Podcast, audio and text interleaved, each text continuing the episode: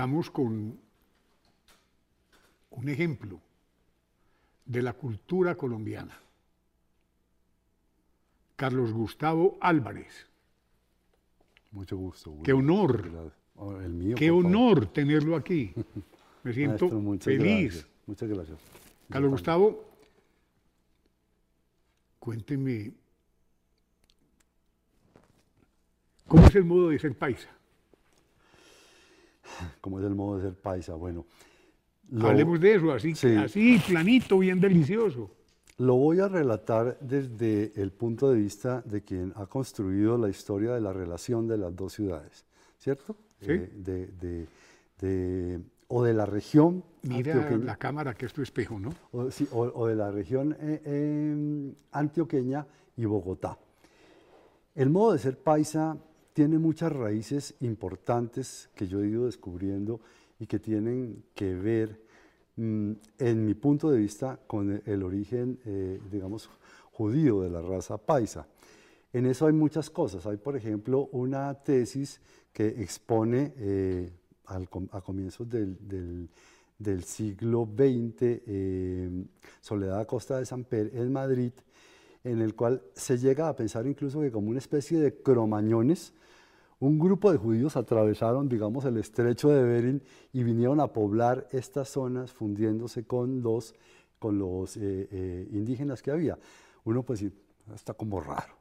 Pero eso se conecta con otra cosa y es que mm, hay, una, hay un planteamiento por medio del cual eh, se supone que con Cristóbal Colón vinieron como a hacer ese encuentro del pueblo hebreo, especialmente del pueblo hebreo que expulsó, expulsaban los reyes católicos eh, poco antes de que Colón hiciera sus viajes, cuando les dijeron, eh, eh, ustedes o se convierten o, los, o los matamos, se convierten al catolicismo. Entonces, ahí quiero resaltar algunas cosas. Por supuesto, hay un, hay un espíritu de lucha, de trabajo, de inteligencia, de visión del futuro, pero hay también, creo yo, un sentido de, de ser un pueblo elegido, como ocurre con el, con el pueblo judío. Y, los antioqueños, voy, y voy a hablar en plural también, digamos, porque voy a partir de mis orígenes, eh, nos consideramos... ¿Tú eres nacido en Medellín? No, señor. Yo soy el bogotano del, del, paseo, pero con raíces paisas. Pero qué vaina tan buena, porque ahí está el libro. Muéstramelo, por favor. Claro que sí, señor. Para que lo coja aquí la cámara me interesa mucho que lo vean. Esto es un, esto es un testimonio de los más grandes que yo he leído. Sí, es un, buen libro. Yo me, yo me, me, Lo leí en un día. Qué bien. no se imagina lo que es leer este libro.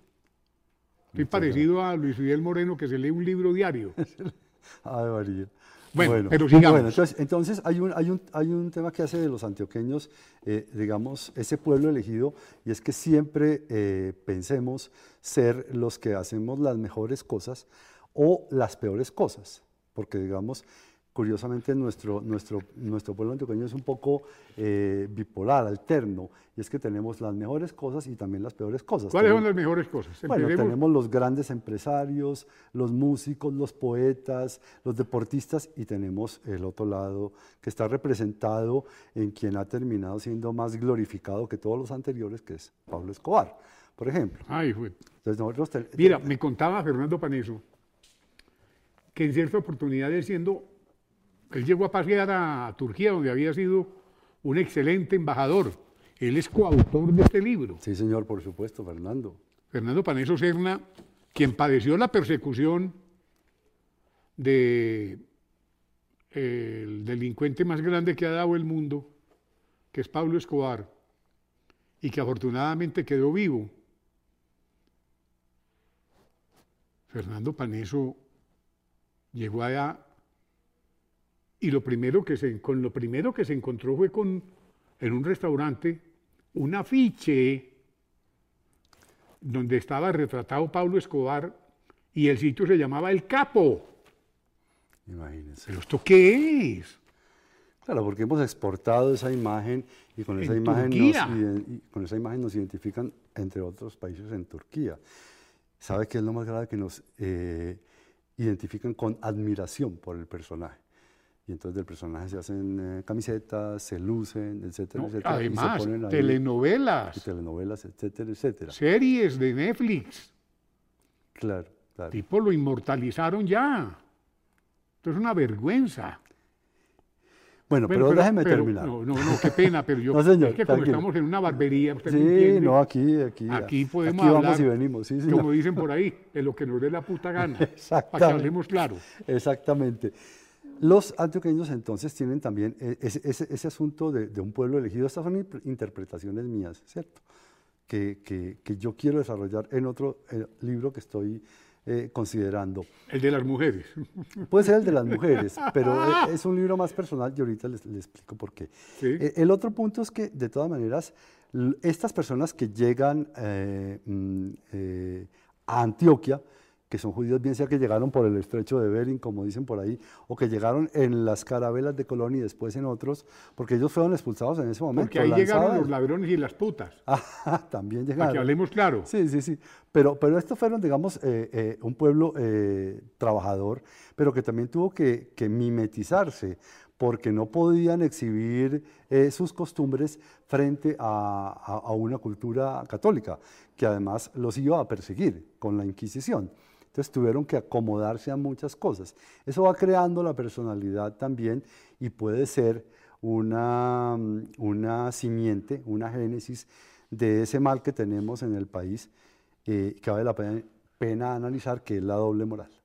¿cierto? Y es que somos buenos para ambas cosas, ¿no? Sí. Entonces, eso es un poco como un gran perfil y un perfil de profundidad sobre, sobre ese modo de ser antioqueño que de todas maneras ha otorgado al país eh, pues, yo creo que más grandes cosas que por las que hemos terminado siendo conocidos en el exterior. Bueno, hablemos de las cosas buenas.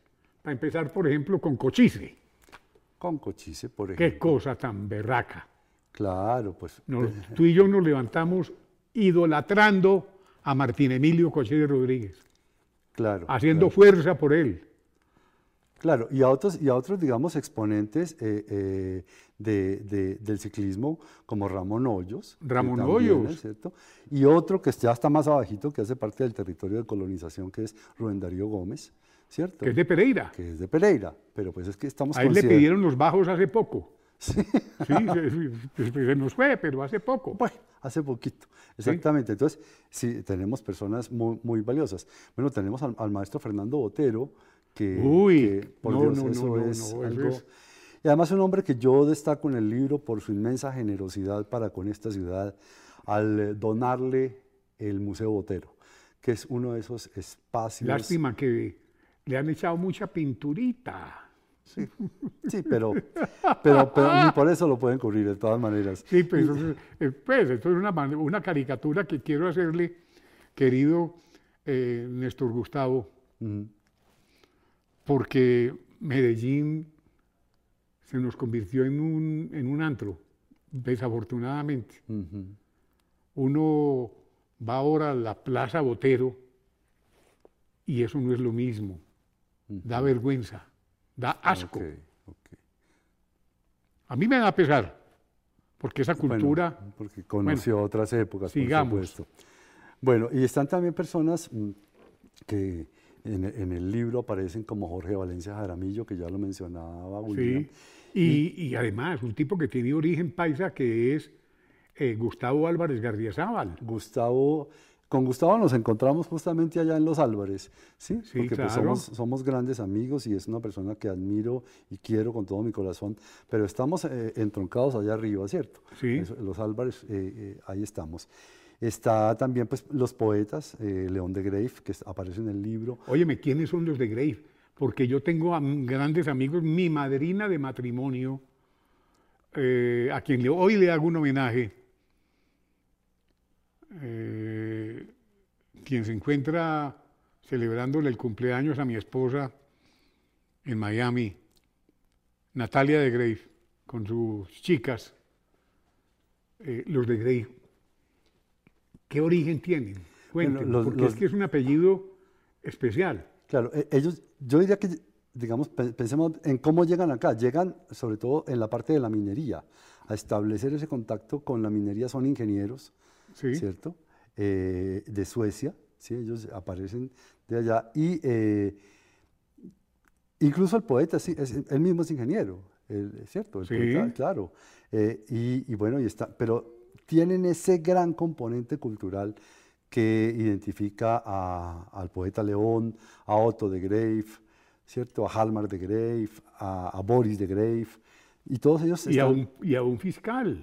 Ah, bueno, y el fiscal... Gustavo de Grave. Gustavo de Grave. Restrepo. Exactamente. Entonces ellos van allá a Antioquia, a la, parte de la minería, que es un componente muy importante, porque la minería hace de Antioquia eh, un emporio económico. Antioquia, desde la época, digamos, desde antes de la independencia y por supuesto durante la independencia, hace que los antioqueños sean importantes, significativos y millonarios por eh, el oro y el comercio, porque eso da mucho dinero, eh, ese, esa, esa, explotación de oro y, ese, y el comercio de, diferentes cosas, que además en el caso, por ejemplo, de, cuatro personas que yo menciono aquí, que son los hermanos Arrubla, eh, Raimundo Santamaría. Ah, los de, la plaza, los de la Plaza de Bolívar. Los de la Plaza de Bolívar y Francisco Montoya, todos tienen la posibilidad además de viajar. Tal vez Raimundo Santamaría no, no, no viaja, pero los demás son los que viajan a Londres y son los que están trayendo cosas. Y por supuesto eso les da otra, otra posibilidad de, de, de, vida. Entonces, en ese sentido, pues eh, respondo a la pregunta de los de Grave para decir que, que vinieron para la parte de la minería, que fue lo que le dio poder también. Motor económico. Motor económico, sin duda porque eh, eso hace de ellos, cuando aparecen ya aquí en la época de la independencia, pues unos seres poderosos dentro de la ciudad, porque tenían dinero, influencia, y hace que, por ejemplo, los hermanos Arrubla se ocupen en la parte urbana y en el mismo diseño de las casas de, lo que era la ciudad en ese momento, que era realmente la, rasos. la cuadrícula. Eso es muy importante. Hablemos de eso. Sí, bueno, los hermanos Arrubla, eh, ellos, ellos eh, primero que todo, se dedican a tener partes, toda la parte, digamos, centro de la ciudad es prácticamente de ellos. Eh, incluido lo que, lo que después sería el Capitolio. La Plaza de Bolívar. La misma Plaza de Bolívar. Todo ese sector era... era, era la gallera. Claro, la gallera que quedaba en las galerías a Rubla. Pero ellos también hacen una, una, un concepto muy importante y es que cambian la noción de las casas.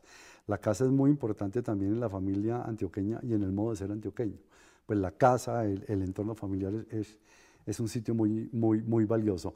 Entonces, por ejemplo, ellos eh, logran abolir las ventanas salientes, ¿sí? que eran las que eh, aparecían a, aparecían por los que escapó Bolívar, ¿se acuerdan? La, la, del, la, del Palacio de San Carlos, que era de ellos también. Cuando él estaba tirando con Manuelita. Eso, eso. o tirándose a Manuelita. Sí, pero se tiró fue por la ventana. Entonces, Qué vaina eh, esas las quitaron porque pues, pues, eran muy bonitas, pero también rompían muchas cabezas. Y fueron los creadores de cosas pues, que hoy decimos, bueno, por eso, ¿qué, ¿qué papel tiene? Y es que ellos crearon el cielo raso porque las casas, por supuesto, eran eh, una maraña de, guadua y de, troncos que estaban allá arriba. Ellos crearon el cielo raso para que eso, digamos, no se viera o fueran, o fueran espacios más cómodos. Entonces, son personas muy importantes que también hacen todo el tema de los empréstitos y, de empezar a prestarle mm, dinero a nuestro quebrado Estado colombiano que no logra recuperarse sino hasta el siglo XX, hasta la segunda década del siglo XX, cuando otro antioqueño, el segundo presidente de los Ospina, que sí, que, es Pedro Nel Ospina Vázquez. Pero para salirnos de la vaina del amigo este que nos fue para Londres, Francisco Antonio Sea, que se quedó allá porque fue el, que se, fue el que se inventó la corrupción en Colombia, para que hablemos claro. Claro, hay, también, digamos, versiones, ¿no? esa es una versión muy fuerte, pero, pero... Es que tú eres, es que tú eres muy dulce. No, no, no, no, pero, pero, ese hombre, digamos, era un tipo brillante, sin la menor duda. A este señor lo cogen en 1792 porque él y hacía... lo llevan a las mazmorras. Claro, él, él, él hacía parte, digamos, de lo que ahora llaman conspiranoicos, que lo hacía con Antonio Nariño y con todo este grupo alrededor del periódico de La Bagatela. A él sí lo pescan y se lo llevan para Cádiz, que era la, prisión donde llevaban a los americanos y donde, donde era, digamos, el centro penitenciario de España, el Alcatraz de España, era, era Cádiz. Sí. Pero el hombre en la cárcel y en los tres años que, que pasa en la cárcel, parece que hubiera estado con el genio de la lámpara, porque el hombre sale de ahí y empieza a vivir una exitosa eh, eh, presencia en España. Eh, él, es prefecto, es director del Jardín Botánico de, Madrid, entre otras cosas porque él estuvo muy vinculado a la expedición botánica. Y entonces allá comienza a vivir una gran vida. Va a Londres, va a París, se casa en París, tiene su señora y su hija. Y hay una persona que describe su modus vivendi allá como el de un príncipe porque vivía pues con, con sirvientes, con eh, carruaje, en un castillo. Pero no con sirvientes de los que dice Clara López Obregón, ni de los que tiene Gustavo Petro a su alrededor, no. No, no, no. estamos hablando de, de, de, un siglo, del siglo XVIII. Son los que, los que tenían librea y otras cosas. Entonces... De todas maneras, estando allá, eh, Bolívar lo llama y lo nombra su vicepresidente en diciembre de 1819. Y después, cuando ya eh, toca pagar esos ejércitos que nos mandó el Reino Unido, esa es una historia bien interesante, porque ellos están en guerra con España, el Reino Unido y España, y, creo que no... Y, y, vino la ayudadita.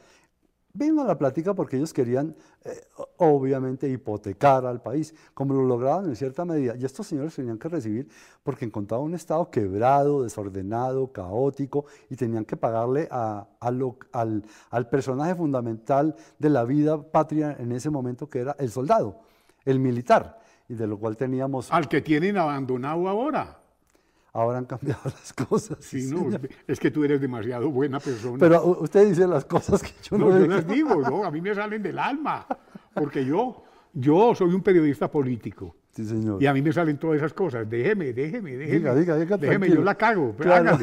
Bueno, entonces pagar a todos esos eh, militares mercenarios que vinieron a pelear aquí por plata y por, y por, y por, y por obtener, eh, digamos, beneficios, pues eh, era muy difícil, pero además construir un, país incomunicado, un país difícil de gobernar, un país que posteriormente se rompería por varias razones, entre ellas por el mismo Bolívar, ¿cierto? Que, quien también contribuyó a romper lo que él mismo había concebido, porque en cada parte había un tiranito que se fue apoderando de la ciudad y matando a los otros que, supuestamente iban a ser la, la, gran América. ¿A Córdoba? A Córdoba. ¿Quién fue Córdoba? Exacto. Para que Raúl Tamayo escuche, porque Raúl Tamayo Gaviria, a quien quiero con toda mi alma, es uno de los más fervientes admiradores de, Córdoba, o como el doctor Espinosa, que vivía allá en el Valle, que fue senador, a quien quiero muchísimo. Eh, por él tienen un especial afecto por José María Córdoba. Claro, claro. ¿Quién fue José María Córdoba? Pues fue, fue una persona, eh, pues un militar eh, excelso, notable, pero que cayó en muchas aquí, desgracias. Una cosa aquí, mm, mm. ¿él se comía a Manuelita o no? Como dice la canción, voy a averiguarlo. Averígüelo y mañana me cuenta. Y después le cuento. Porque se metieron, lo metieron en un chisme con Bolívar sí. y Bolívar le mandó a quebrar el ULO.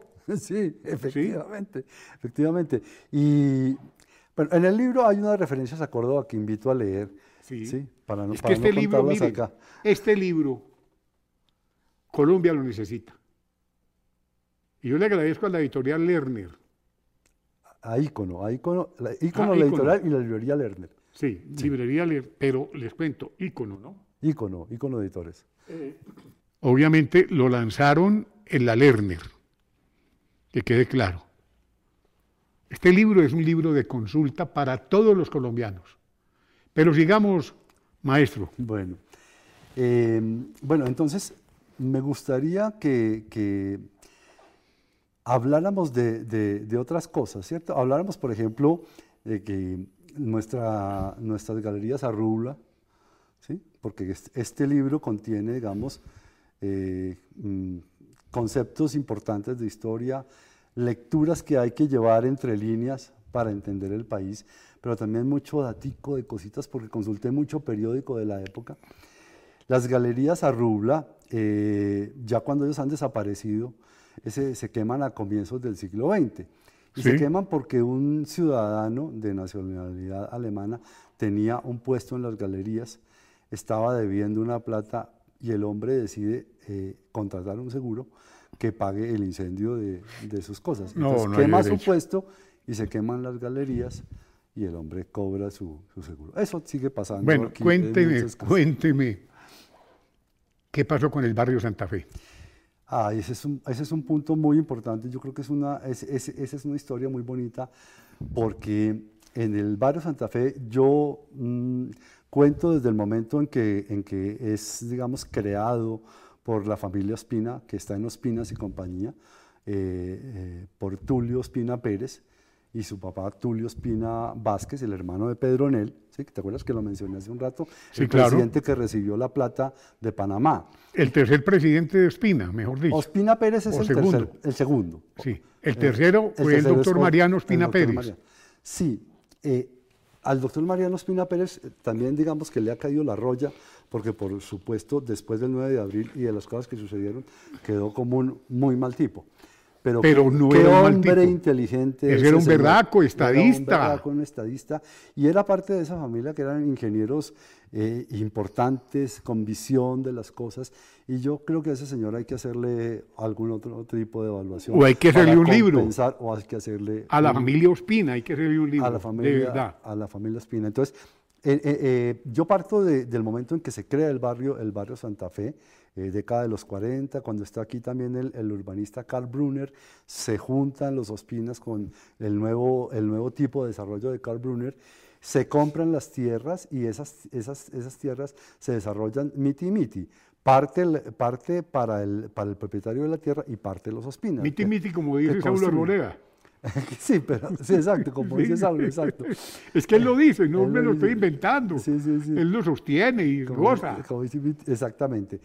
Ellos además, la, eh, Ospinas y compañía, construyen barrios muy importantes de la ciudad, construyen La Merced, Teusaquillo, Palermo, y ellos van incluso hasta el Chico ya posteriormente, en donde se funden con las tierras de Pepe Sierra, ¿cierto? Entonces, yo llego, al, yo llego al barrio Santa Fe, Aterrizo en 1957 porque mi familia, mi mamá vivía en el barrio Santa Fe, calle 23, 16, 11, apartamento 101. ¡Ay, qué lindo! Eh, y entonces, em, pues comienzo a vivir en un barrio que conservaba algo del buen, del buen momento que tuvo, porque ahí, digamos, eh, se, se, alojó, entre otras, la comunidad judía de la que hablábamos hace un rato, y em, hay, las, gran, las casas bonitas que tenían una particularidad, casi ninguna tenía garaje. Era muy curioso, no había garajes, entonces había parqueaderos dentro del, barrio donde la gente dejaba sus carros. Mm, era un barrio muy bonito, pero ya comenzaba a sufrir, digamos, el embate del crecimiento, del crecimiento urbano. Ya el paso de los trolis, ¿cierto? Que venían por la Caracas, bajaban por la 23, luego por la 17 y luego ya cogían por la 19 hasta, hasta ese paradero que hay en la 63, ¿cierto? Por ahí en el 7 de agosto, a donde quedaron todos los buses después arrumados de la empresa de transporte público de Bogotá, en fin. Y bueno, eh, eh, eh, venían los carros, etcétera, pero alcancé a vivir un momento donde el barrio era bonito y como niño podía jugar en la calle, salir a la calle y jugar sin ningún peligro sin ningún peligro, por supuesto. Ni lo atracaban, ni lo violaban. No, no, no, pasaba, no pasaba eso y éramos todos muy unidos los chicos de las casas que vivíamos por ahí. Había barras también, estaba la, barra de la Cobra, la barra del Parque Oscar, que, con la que yo nunca tuve contacto, siempre decía que pelearon los de aquí con las de acá, y que llevaron cadenas, pero eso era una especie de mitología urbana también, que por lo menos yo no viví. Paralelamente a eso, que está narrado en este, en este, en este libro de una manera muy detallada, em, está em, la evolución de la prostitución en el barrio. La, la, prostitución comenzó con las casas y los, y los apartamentos donde eh, eran las llamadas casas de citas, que se reconocían porque tenían un bombillito rojo o cortinas rojas siempre cerradas, en fin, y ahí iban las personas. Más adelante, ya cuando yo me voy del barrio, eh, las, las, eh, las, prostitutas comienzan a aparecer en las calles, ¿cierto? O, pero, pero digamos, eh, corrijo, no en las calles, empiezan a aparecer enrejadas, o sea, están bajo, detrás de rejas y no están exhibiéndose en la calle. Y llega ya esta etapa final que vivimos hoy, cuando el barrio Santa Fe es un verdadero infierno de mafias, de droga, de asesinatos, de casas de pique, y donde, donde ya hay por fuera eh, prácticamente personas desnudas, ¿cierto? De todo tipo, ¿no? ¿Cierto? Entonces hay, hay, señoritas, hay, eh, trans, hay homosexuales, y ya la, la situación es, diferente. Y es muy curiosa esa evolución de la prostitución que va paralela a la decadencia del barrio que llega cuando es declarado zona de tolerancia, pero a mi modo de ver no se ejerce sobre el barrio un gran control y se deja a merced de, mafias y de, y de bandas. Hablemos de don Pepe Sierra. Bueno, don Pepe Sierra, como lo mencionaba al principio, es el hilo conductor del libro. El libro comienza cuando él llega a Bogotá en enero de 1887, tiene 40 años, 40, 40 41, ya es un hombre rico, porque ha comenzado siendo campesino en Girardota, Antioquia. Él se ha dedicado a sembrar, a sembrar maíz, a sembrar caña.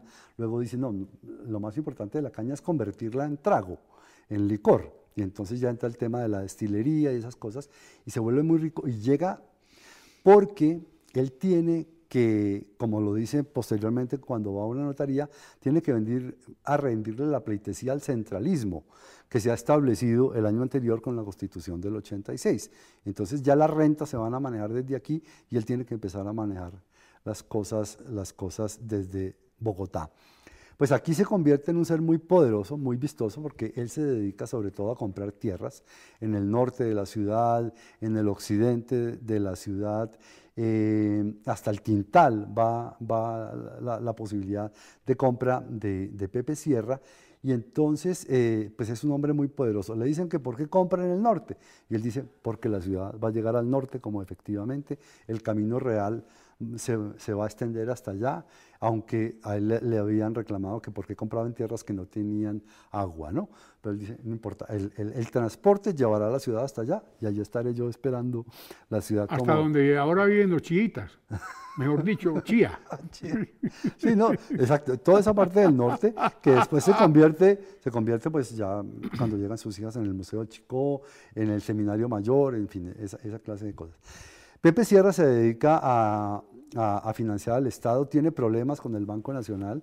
Él, vivía ahí en la, carrera octava con calle 13, frente a las oficinas del banco. Él ahí hace, eh, eh, él increpaba a los funcionarios del banco desde la ventana de su casa. Y un día sale y va a insultarlos y cuando llega la policía lo detiene y lo lleva para el panóptico y pasa tres días encerrado, solamente que, que, sale de allá como un héroe, como el tipo que se opuso a esas cosas, a, ese poder. Y él después, entonces ya entrado el siglo XX, tiene un accidente, que es un accidente como esos de las tiras cómicas, él va en su carruaje, con, caballos eh, al lado y lado, y un señor que, que, se está subiendo, mm, se sube, pero en ese momento arrancan los caballos, e, el señor alcanza a bajarse, pero está, queda, queda Pepe Sierra dentro del carro y el carro se estrella contra un poste y se parte en dos. Pepe Sierra queda descaderado y con una cicatriz en la cara. Eh, ya en esa época la operación de cadera no era como hoy, que se puede corregir incluso a ciertas edades. Ya el hombre después ya mm, entra con diferentes problemas de salud y se devuelve ya a su tierra de Antioquia y allá muere. Pero por supuesto es un hombre eh, enormemente importante en la historia de la ciudad que está en, como hilo conductor en todo el libro. Por eso, Carlos Gustavo, mira, yo invito a todo el pueblo colombiano a que compren este libro. Esto es un libro de consulta obligada. ¿Por qué? Porque ofrece todos los detalles históricos, geográficos, políticos. Aquí no, se, aquí no queda títere con cabeza. Por eso hoy te rindo un homenaje. Muchas gracias. Te lo mereces. Muchas gracias, William. ¿Qué nos faltó? Permíteme decir una cosa y es, Todo esto que yo he contado eh, está también resumido en, la parte desarrollada por Fernando, que es la historia de la nueva historia de Antioquia. Fernando... Fernando Paneso Serna, sí señor. Ya. Exactamente. Porque en su ensayo Fernando eh, nos hace reflexionar sobre cómo es necesario contar la historia de esta manera, contar la historia de una manera que sean relatos agradables, en donde, en donde digamos, no estemos plagados simplemente de fechas, nombres, batallas eh, eh, y efemérides, sino que haya ese relato que, como tú dices, conjuga muchas cosas. Y cómo él sugiere también en su ensayo que esta historia de Antioquia se puede extender a otras ciudades y, saber lo que han hecho antioqueños eh, por otras ciudades, por Cali, por la costa, etcétera, que sin dudas, sin duda los vamos a encontrar. Ahora tenemos un caleño que se metió a Medellín, Guiniski. Ah, bueno, imagínese. Un tipo de ojos claros que se apoderó de eso allá allá, allá entró, exactamente. Esta es, es una reversión. ¿sí? sí, es que es la vaina, como quien dice. Es una, una contracolonización. Si tú, me, si tú me das con el Dominus Dei, yo te doy con el Dominus Doi. si tú me dices que yo también, requien catim amén. Exactamente. Entonces, bueno, esa parte de Fernando es muy importante leerla también porque nos llama a contar la historia de otra manera y a desarrollar lo que aquí se, se logró plasmar. Pues, Fernando pues, Paneso Sí, señor en otros libros y por otros medios, porque hoy la historia se puede contar de, muy diversos medios y ojalá la cuenten quienes saben hacerlo y quienes no caerían en especulaciones ni en falsas Pues contigo me siento feliz. Lo mismo, William, muchas gracias. Espero que todo, toda esta teleaudiencia que nos acompaña hoy eh, lo, disfrute, lo haya disfrutado como yo porque de esto no se da todos los días. Muchas gracias. A ti, muy bien. Muchísimas Tan gracias. Querido. Querido amigo, gracias. Qué felicidad.